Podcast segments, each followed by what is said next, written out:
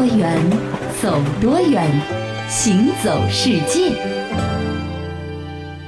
行走世界，大家新年好，我是一轮。各位好，我是贾云。那那现在还处在元旦小长假里面啊。对，呃，虽然说时间不是很长呢，但是我相信还是会有很多喜欢旅游、喜欢玩的朋友呢，会借这个机会啊，走出国门去感受一下其他国家的这个别样的风光。对，尤其是啊，这个元旦呢，之前就刚刚过了圣诞，圣诞呢，其实就是很多西方国家过新年，对不对？特别的热闹啊，打折，关键是商品打折。打折去哪儿买东西最好呢？欧洲吗，欧洲。然后现在欧元对人民币的这个汇率又低啊。哎，所以说现在的话去去买是很划算的，是是是，商品等于它莫名其妙它又打了好几折。对，你看欧洲呢，就以这个时尚之都法国巴黎为一个地标，对不对？你到了巴黎呢，不但可以买东西，你还可以观景。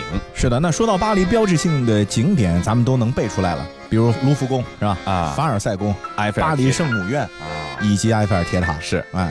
呃，那么说到这个埃菲尔铁塔呢，现在已经成为法国巴黎的象征了，是，甚至是法国的象征。嗯，那么埃菲尔铁塔到底是谁造的呢？那就叫埃菲尔呗，这个我知道啊。是，他是法国建筑结构工程师，全名呢叫古斯塔夫·埃菲尔哦设计的。这个塔现在的历史已经是很长了，是一八八九年的时候，法国再次举办了世博会啊，同时也是为了庆祝。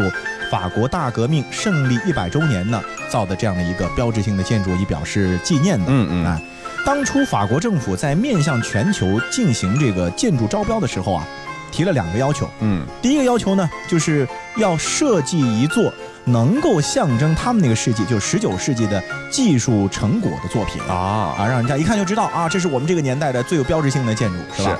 然后呢，第二个要求就是。哎，这高塔必须能够卖钱哦，就是说必须能够吸引人家来买票上去参观，像公园一样，对不对？所以既考虑它的经济价值，又考虑它最后保存下来之后对于人类建筑的价值嗯啊。一八八七年一月二十八号，埃菲尔铁塔工程正式的破土动工了。反对造铁塔！反对造铁塔！反对造铁塔！哎呀呀，这不是莫泊桑弟弟吗？大好的情人节，你上这儿来干嘛呀？小东马大哥，你看看，你看看那个难看的铁塔，我大法兰西那些伟大的建筑全给他毁了，我得赶紧去跟他们说说。老弟，你说的一点都不错。你看看咱们巴黎这巴黎圣母院、卢浮宫、凯旋门，老祖宗留下的东西多气派，多有文化底蕴。被这么个大烟囱一杵，像什么样子？我可不想在城市里看到这个破烟囱的影子。哎哎，你听说了没有啊？有位数学家预测过，说这个塔造到二百二十九米的时候就会塌掉嘞。真的？那太好了。不过不行，我还是要去反对一下，以绝后患。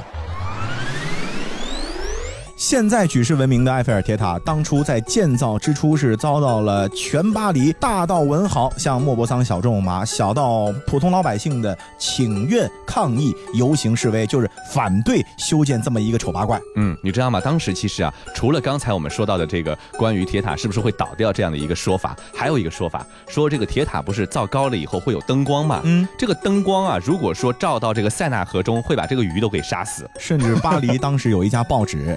这个想象力丰富啊！说造完铁塔之后会改变当地的气候 啊，可能当地的环境就会因为这个铁塔而变得完全颠倒。他们觉得这个风一吹过来，遇到塔就嘚儿。终止了，对不对？所以我觉得人的这个审美啊，是会随着时代的不同改变不少的，是对吧？那现在的话呢，巴黎的埃菲尔铁塔是成为了法兰西的象征了啊。嗯。不过呢，这法国人很好玩，因为法国人爱浪漫嘛，是吧？是。所以他们呢，不把这个埃菲尔铁塔叫，比如说什么大英雄啊啊，什么大丈夫之类的这个不起阳刚的名字，而是给他亲切的起了一个昵称，叫什么呢？叫铁娘子啊。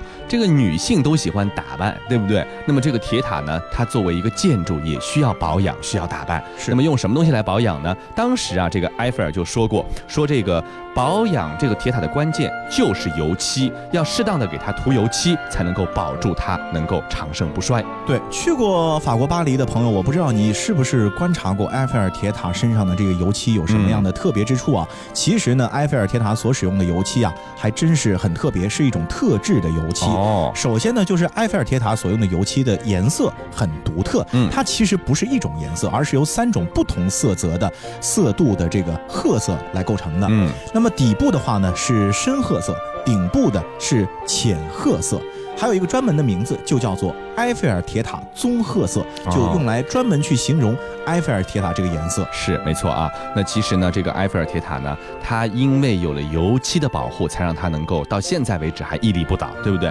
由于埃菲尔铁塔它的这个建筑结构非常复杂，所以到目前为止还要用人工油漆来保养它。这油漆本身它就是用专门材料来制成的，比一般的普通油漆呢寿命更长。那铁塔结构很庞大，但是人工的数目呢却不能太多，一般呢也就在二十五个人左右。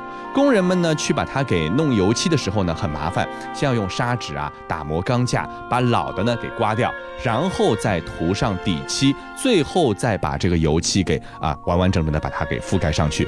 那么工人们要把五十五吨调好的油漆一点一点的涂到这个铁塔上去。你想五十五吨啊都要用人工去涂，涂到什么时候去啊？是的，而且啊埃菲尔铁塔的建筑的构造呢，就导致很多部位涂油漆其实是很困难的。是难度最大的呢就是铁塔。顶部的一个转角处啊，嗯，工人只能是弯着身子，或者说是你必须斜着身体进行工作。所以为埃菲尔铁塔定期沐浴的这个工人啊，有这样的一个话，就油漆这座美丽的铁塔呢，确实一件非常艰巨的工作。对啊，看上去美的东西，但是在它维护的时候。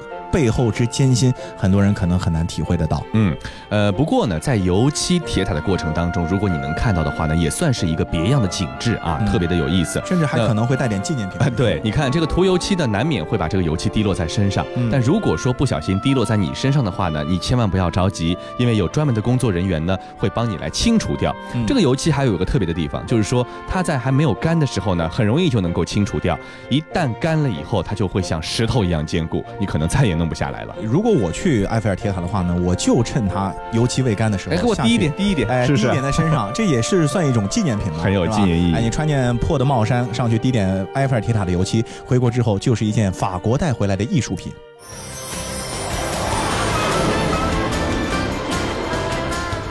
听多远，走多远，行走世界。那其实除了埃菲尔铁塔之外呢，世界上很多的地方还有一些非常著名的塔。对，比如说像意大利的比萨斜塔，嗯，咱们中国的大雁塔，嗯啊。不过呢，要和下面的这个塔比啊，瞬间这些塔都有一种小巫见大巫的感觉。你想说什么？我想说的是埃及的金字塔。哦，这可真是厉害了啊！这是世界七大奇迹之一。嗯，咱们很多人小时候看这个少儿百科全书就会知道的。它不论是从建造时间还是建筑规模上，都远超任何被称作是塔的建筑物。嗯，没错。那么后来我们都知道，这个说埃及金字塔之所以能够建成，是因为他们当时用了很多很多的奴隶，对不对？嗯。古希腊的历史学家希罗多德在他的著作《历史》这本书中就记载了这样的修建金字塔时候的场景。他说啊，奴隶们每十万人被分成一组，每组轮流工作三个月。那么，因为呢，这个希罗多德在历史学上的贡献和地位呢，人们都觉得只要是他说的就一定是对的，没有怀疑过这样的一个说法。嗯，后来呢，考古学家呢，慢慢慢慢经过考证以后呢，发现，哎，这个金字塔可能不是他所说的这个奴隶来建造的，是一些自由的民众自发来建造的。对，关于这个新发现啊，其实得感谢一位美国游客的意外摔跤啊，正是这场意外导致了新观点的产生。这是一九九零年的时候，有一位美国游客呢，在金字塔附近游览的时候啊，突然从马背上摔了下来。啊，呃，原因呢是他的马啊被一块从地面上凸起的泥砖啊给绊倒了。啊，这样，这马也粗心大意是吧？然后呢，埃及的相关古物部啊就立刻向世界各地知名的古物权威和古埃及学家报告了这个意外。然后呢，相关的科研团队马上就带领着考古人员对这一带展开了调查。嗯，调查发现啊，这个遗址当中有大量的人骨和修建所用的工具，并且呢，这里距离金字塔非常的近，大概只有一公里左右的地方。是，所以当时考古人员就判断，这里肯定就是那些建造金字塔的工人们的墓地。哦，这样来发现的，很意外。呃，后来呢，考古学家们在这个遗址中找到的坟墓的数量呢，高达六百多座。是很大的一个量，很多学者呢到现在为止仍然在这里发掘人骨，他们相信啊这些就是在四千六百年前实际来建造金字塔的这些人。然而呢这些人的身份呢让人觉得很疑惑，比如说有一些历史学家就说了，你想啊。这些墓穴，刚才说了，离金字塔只有一公里啊。金字塔是谁的墓？法老的墓，就是埃及当时国王的墓。是啊，你想，如果说是奴隶的墓，他不可能建的和这个皇帝的墓那么近，对吧？这不符合一般的仪规，是不是？那么。所以说，他们觉得这些人就是一些自由的民众。他们建造金字塔以后呢，就把自己的这个身体呢，就埋葬在金字塔边上了。是，那么这个只是推测，对吧？那必须要有通过科学的检验来证实。没错。所以说呢，有很多的考古学家啊，把这个挖到的一些人骨呢，送到研究中心进行专门的研究分析。嗯，分析就发现了，说呃，很多埋藏在金字塔旁边的这个巨大的墓园里面的这个骨骼啊，有很多骨骼上都有接受过当时医疗痕迹的这个。迹象。哦，比如说有一个四十岁左右的男性的头骨上发现了两个孔，他们就推测了说较大的那个孔呢是可能是因为发炎造成的，嗯，而较小的那个孔可能就是当时的外科手术留下的痕迹，特别高级，那个时候就能有外科手术了，是，甚至那个手术的目的是什么呢？其实是因为他们在头骨上检测出了癌细胞。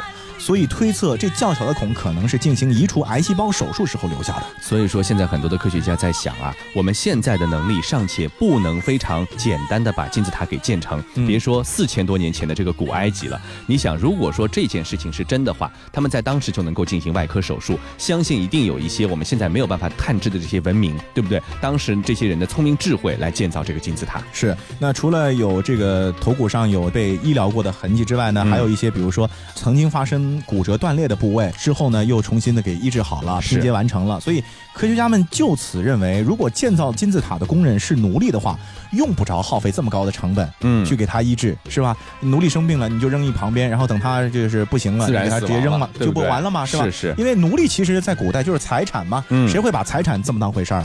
那么其实还有一些科学发现呢，是佐证了这个观点，就是建造者不是奴隶啊。比如说，他们在这个墓穴中还发现了胎儿和孕妇的这样的一些骨骼。嗯，你想，如果是奴隶的话，那一定是清一色的男性，对不对？不可能出现孕妇啊，也不可能出现孩子啊，对不对？而且呢，有一个非常有意思的现象，就是男女比例呢还基本上是一致的啊。所以说呢，人家就认为这些男人可能是在外面工作的，然后呢，女人是他的家庭，孩子也是他的家庭，对不对？一起生活在那个地方，过着自由自主的生活，因此他们只是平民，而不是奴隶。是，那么这些当初建造金字塔的埃及自由民。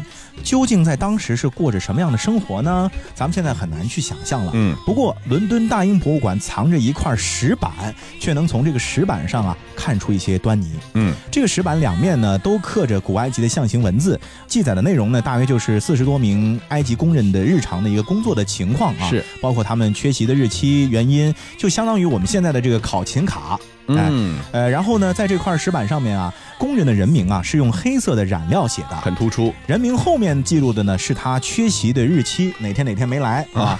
然后呢，利用红色染料写的是他缺席的原因，哎，比如说是家里生孩子啊，生病啦，哎，生病啊，或或者说今天有哪哪个地方头疼脑热啊，是吧？哎，从这上面呢就能够看出，当时建造金字塔的工人们缺席最常见的原因是生病，嗯，呃，大概是占了各种原因的一半，都是因为这个，哎啊，呃，比如说有一个叫席巴的工人啊，因为被蚊虫。叮咬生病就缺席了七天。哦，被蚊子叮居然能缺席七天，还挺厉害的。这可能是当时的那个就是传播病毒的蚊子，对不对？特别厉害。其他请假的原因还有很多，比如说像参加宴会，哇，那时候埃及人就搞 party。哎，我生日总得请你来吃个饭吧？是不对？今天就不能上班了吗？还有什么扫墓啊啊等等各种各样的原因，反正五花八门的。是在众多缺席原因当中啊，有一种现在看起来很不靠谱的请假理由，在当时都成立。怎么了？就是宿醉，还能有酒喝啊？有一个叫做这个列纽泰夫的工人，因为宿醉而缺席了第二天的工作啊。呃，很形象，很生动。反正通过这块工作记录板呢，我们就可以看出来，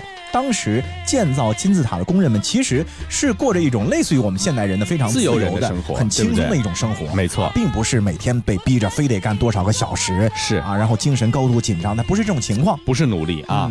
那是谁先对这个古希腊历史学家希罗多德所认为的这个金字塔由一群奴隶所建造这个观点提出不同看法的呢？其实他是一个瑞士人啊，叫做布克。在一五六零年的时候，应该也挺早的。他在游览金字塔的时候呢，就认为，哎，金字塔的建造者不会是奴隶，而是一批欢快的自由人。因为很多包括现在有一些学者的观点也认为，如果是奴隶的话，他没有这么好的这种精神状态或者身体状态，能够完成这么伟大的一个建筑。是你看啊，在一九九零年的时候，因为美国游客不当心从马背上摔下来，嗯，埃及政府才会去想到说，哦，这可能是自由人建的，是因为发现了自由人的坟墓墓地啊。但是这个人在一五六零年，瑞士人布克就已经率先提出了一个观点，虽然他没有证据去证明，但是着实能够让人感觉到他巨大的洞察力。没错，那其实啊，这个布克他一眼就看出，就觉得这个金字塔不是奴隶所造，和他的经历有很大的关系。布克呢，原来是法国的一名天主教的信徒。一五三六年的时候呢，他因为反对罗马教廷的刻板教规，就锒铛入狱了。后来呢，由于他同时也是一位钟表的制作大师，在囚禁期间呢，他就被安排说：“哎，那你就发挥你的特长来做一些钟表吧。”那么在那个失去自由的地方呢，布克发现，无论狱方采取什么样的高压手段，自己无论如何都不能制作出这个每天的误差低于十分之一秒的这个钟表。那么而在入狱之前啊，在自家的作坊里，布克他能够轻轻松松地制造出这个误差低于一百分之一秒的这个钟表，这是为什么呢？因为现在挺好理解的，因为你有心理压力，因为你的这个环境不开心，对不对？是是是，呃，一开始的时候啊，布克他觉得可能监狱嘛，这个制表环境太差了哦，所以导致可能状态不好。对，后来呢，他从监狱逃跑了，越狱啊，这不是正规放出来，是越狱，呃，又重新过上了比较自由的生活吧，是是吧？至少行动不受限制。嗯但是呢，他这个生活的环境呢，比监狱更糟糕，哦临时住着一个地方躲藏嘛，是对吧？但是啊，他的制作钟表的水准，在这样的一个糟糕环境里面，竟然又奇迹般的恢复了。哦所以这个时候，瑞士人布克才发现，真正影响钟表准确度的，其实不是环境，而是你在做表的时候的心情是是最重要的。你想这个心情啊，要影响非常非常多的因素。一个钟表匠在不满和愤懑中，想要圆满的完成他制作钟表的一共一千二百道工序啊，这是不可能的。嗯哎，你说你做到这个针的时候，哎呦，我在这个监狱里面，等会儿这个牢饭好不好吃啊？对不对？心情就不好了今。天的饭还是馊的，你怎么是可能有有精力去去做表呢？没错，你想他在这种对抗和憎恨的情绪中啊，如果要精确的磨出一块钟表所需要的二百五十四个零件，这可以说是比登天还难的。所以正是基于自己的这一段经历，当他看到埃及的金字塔的时候，他就大胆推测了，哎说像金字塔这样浩大的工程，被建造的那么精细，每一个环节都衔接的，现在看起来都是天衣无缝。没错那一定是一批怀着虔诚之心的自由人所建造的。嗯，你想嘛，如果说是一群懈怠的，而且时不时还有点反抗思想的奴隶，怎么可能把金字塔的巨石造的连它的这个缝隙小的刀片都插不进去，这种严丝合缝的程度呢？你看过许多美景，却不知它们之间的化学反应。听威斯敏斯特的钟，英国王室爱喝的奇能红茶来自中国，爱吃辣的四川人遇见咖喱天堂的印度老兄，印度洋的鲸鱼在嬉戏，穿越蓝色海洋。海洋上的铁路，并非只存在于宫崎骏的异想世界。听多远，走多远，行走世界。我们刚才知道这个布克呢是一位瑞士人，现在呢瑞士这个国家就是以钟表业闻名于世的。嗯那其实啊，这位布克呢，他还真不是别人，就是瑞士钟表业的一个开创者和奠基人。对啊对于瑞士钟表来说，布克是一个里程碑式的人物。没错，可能现在瑞士钟表有那么世界著名，和布克是有脱不开的干系的，因为布克他的这个理念啊，瑞士到现在一直还延续着。什么理念？什么理念？就是不能够强制工人工作，或者说克扣工人的工资，因为那样的企业是永远也造不出品质高等的瑞士表的。嗯，嗯就是要让这个每个制造的人员、工程师都能够保持非常好的心情，对不对？没错，呃，那瑞士手表呢，可以说是无人不晓，但是却不是每个人能够享用得起的，因为哎价格不菲，对吧？对但是制表业呢，哎，它本身不是在瑞士土生土长的，也就是说，瑞士虽然现在它的钟表业闻名全球，嗯但是其实钟表它不是瑞士人发明的，对，它也不是最初在瑞士被造出来的。没错，那么瑞士的这个钟表业是从什么时候开始生根发芽的呢？这要追溯到十六世纪末啊。